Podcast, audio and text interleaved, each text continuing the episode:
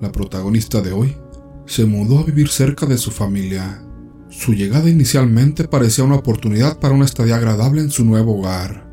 Sin embargo, esta tranquilidad se rompió cuando una serie de eventos aterradores y misteriosos comenzaron a afectar la vida de esta familia. Comencemos con la historia. Una prima lejana llegó a vivir junto a nuestra casa con sus dos hijos, uno de tres años y otro de nueve meses.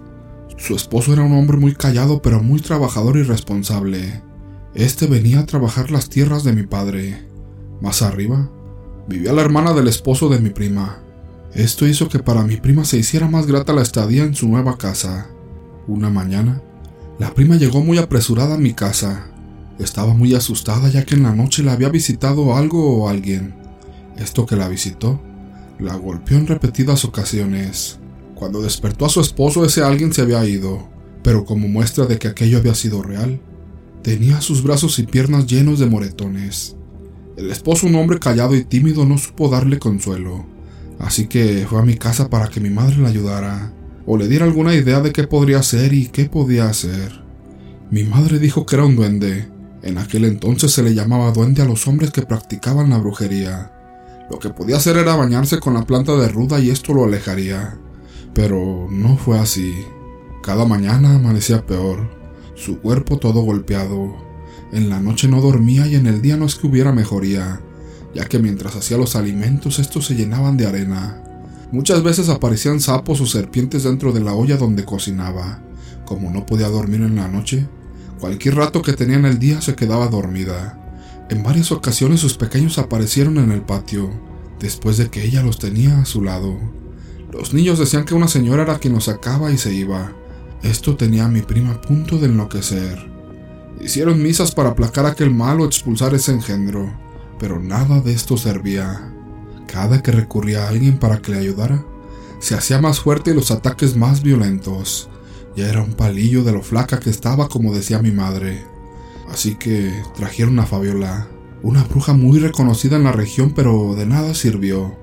Esa tarde antes de que llegara por completo la noche, todos en casa veían como un árbol grande que había fuera de la casa se meneaba como si alguien estuviera en él. Pero ahí no había nadie. Esa noche fue peor que todas, porque le apretaron el cuello. Ella decía que es como si le hubiesen metido algo dentro de la boca y bajaba hasta su garganta, impidiéndole respirar. Cuando creía que iba a desfallecer ahogada, la dejaban tomar aire, pero cuando quería despertar a su esposo para decirle lo que estaba pasando, volvían a taparle su boca y por ende le impedían respirar.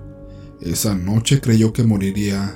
Cuando llegó el día era un mar de lágrimas y se quería morir. Mi madre le consultó a mi abuela. Esta también dijo que podría ser un duende, ya que las brujas no atacan de día, pero que la manera de actuar era muy extraña así que era difícil dar una respuesta satisfactoria. Pasaron cosas de tres años. La mujer era un mar de nervios. Mi madre decía que en pocos meses estaría loca por completo. ¿Qué sería de aquellas criaturas que iba a dejar? Ya que el padre no era un hombre muy despierto. Un domingo, mi madre, la prima y yo fuimos al pueblo. Precisamente mi madre quería darle algunas vitaminas y unos calmantes, pues estábamos muy preocupados por la salud mental de mi prima. Dio la casualidad que nos encontramos en la calle a una Murcia. Supe después que se le decía Murcia porque venía de una ciudad de España con ese nombre. En realidad era una gitana que al vernos se le quedó mirando a mi prima. Le dijo que a ella la querían enloquecer. Quien le estaba haciendo esto la odiaba por sobre todas las cosas del mundo. Mi madre le preguntó si era un duende o una bruja.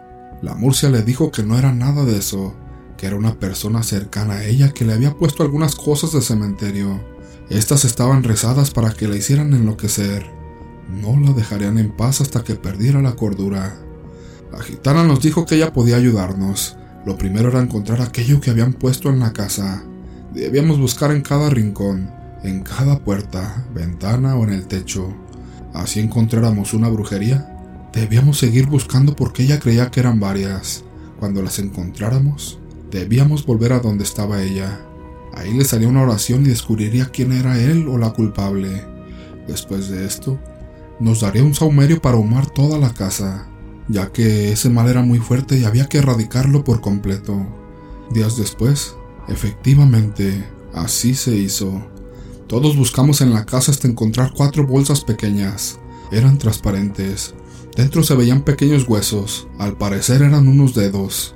Estaban ubicadas en el techo, en cada esquina de la casa. Era casi imposible que alguien las encontrara si no estuviera buscando. La llevamos a donde la gitana y ella los tomó con cuidado y con respeto. Nos explicó que las personas van al cementerio, toman pequeños huesos que se puedan esconder fácilmente, los rezan y así obligan al muerto a martirizar a esa persona, pero no lo hacen porque estos muertos sean malos, lo hacen porque las personas que le rezan les prometen que si cumplen los dejarán descansar en paz. Cuando quieren que el mal sea efectivo y grande, consigan huesos de varios muertos, en su caso pueden ser de dos o más. Ahora debo advertirles, cuando se liberen estos espíritus, ellos tomarán venganza contra esa persona que los hacía esclavos, y esto que ella buscaba para su víctima se le devolverá el doble o más. Aún no sabíamos quién era, pero no nos importó. Si había hecho el mal, era justo que recibiera lo mismo. La gitana puso los huesos como en un altar, le tiró el humo de un saumerio y dijo varias oraciones. Al parecer en latín dijo mi madre. Cuando el humo del saumerio llenó toda la habitación, pudimos ver el rostro de la culpable. No lo podíamos creer. Era la hermana de su esposo, exactamente su cuñada. Nunca tuvieron una discusión, ni siquiera un malentendido. Su cuñada iba seguido a la casa de mi prima y se podía decir que eran amigas. La gitana nos dio unas hojas para hacer también un saumerio en la casa de mi prima y así espantar todas las malas energías que quedaran ahí. Cuando llegamos a casa, mi prima le contó a su esposo que la que le estaba haciendo daño era la propia hermana de él. Este le contó a mi prima que él le creía, ya que la hermana varias veces le había dicho que se separara y se quedara con los niños, que ella se los ayudaba a criar. Nunca le dijo el por qué, pero odiaba a mi prima.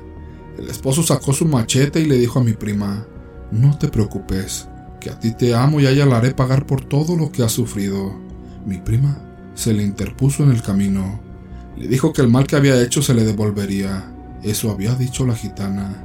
Y, efectivamente, a mi prima no le volvió a ocurrir nada.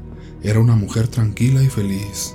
Su esposo, a pesar de que era demasiado tímido, la amaba de verdad. Unas semanas después de hacer el saumerio, la cuñada de mi prima enloqueció. Hacía del baño en cualquier parte, en su propia ropa, y se comía sus propios desechos. Como vivía sola, mi prima debió llevarla a casa y cuidarla. En ocasiones tenía momentos de plena lucidez, pero era peor el sufrimiento para ella. Siempre fue una mujer bien organizada, y verse así de sucia la hacía llorar. Le pedía perdón a mi prima de rodillas y aunque mi prima decía que sí la perdonaba, esta seguía con el sufrimiento y la locura. En las noches despertaba gritando que la dejaran en paz. Duró tres años más o menos así. Mi prima dice que fue el mismo tiempo que ella pasó sufriendo. Una mañana la encontraron sin vida. Algo la había ahogado mientras dormía. Su cuerpo estaba lleno de arañazos y moretones. En su cara se veía una expresión de terror y sus ojos se querían salir de sus órbitas. Esa mujer pagó todo como dijo la gitana.